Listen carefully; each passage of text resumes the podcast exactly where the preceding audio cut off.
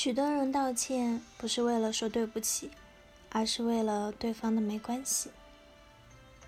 A 同学家贫，B 同学不见了钱，一口咬定就是 A 同学偷的。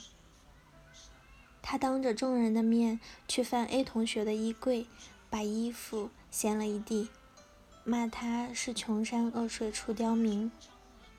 钱没找到，B 同学就四处重伤 A 同学。说他一定是惯犯。A 同学呢，因为这个污点失去了那年的助学金，不多，三千块，但对于他来说特别多。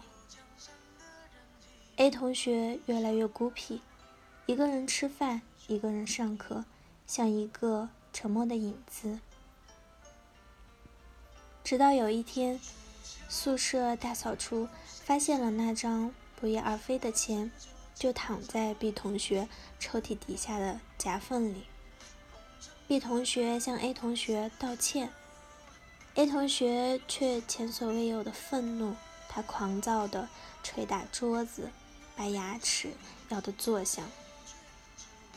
不等 B 同学说完，就摔门而去。B 同学说：“多大点事儿，我都道歉了，他至于吗？”从此，他不再说 A 是小偷，开始逢人就说 A 真小心眼，屁大点误会，至于吗？他至于吗？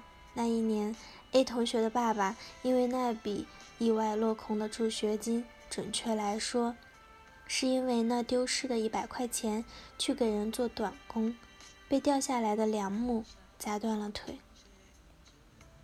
我不是不想原谅你。而是不能原谅你，因为那两个字一旦说出口，我再也无法面对那个彻夜痛哭、饱经煎熬的自己。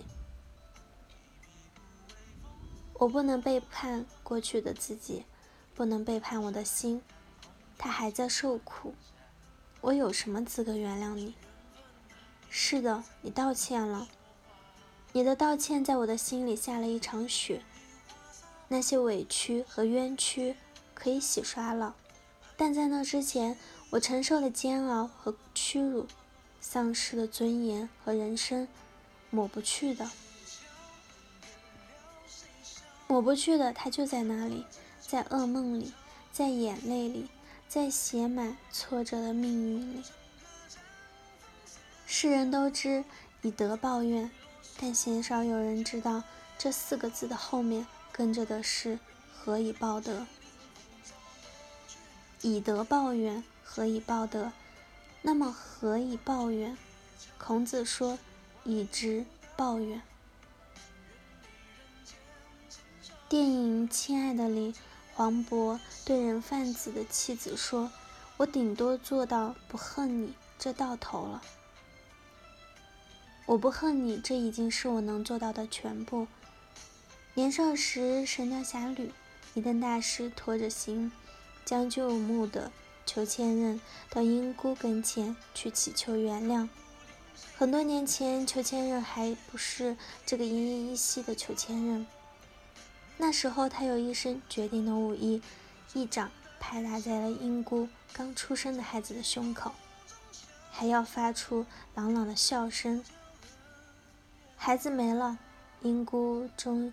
生活在仇恨里。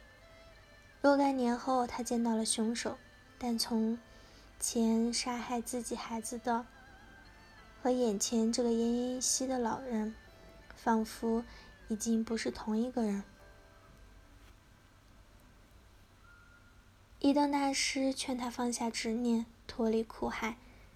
年少的我坐在电电视机前，看着裘千仞苦苦哀求的样子。心里也动了善念，暗怪英姑真执着。直到如今啊，我明白了众生皆苦的道理，才懂了英姑的铁石心肠。她不是不想原谅，而是那句话一旦出口，她便无法面对那个几十年丧失在襁褓里的孩子，是他的孩子。他有什么资格来原谅？我都道歉了，你凭什么不原谅？因为你既不懂怨恨，也不懂原谅。好了，以上就是今天的节目内容了。咨询请加微信 jlct 幺零零幺，或者关注微信公众号“甘露春天微课堂”，收听更多内容。感谢您的收听，我是 c e l i n e 我们下期节目再见。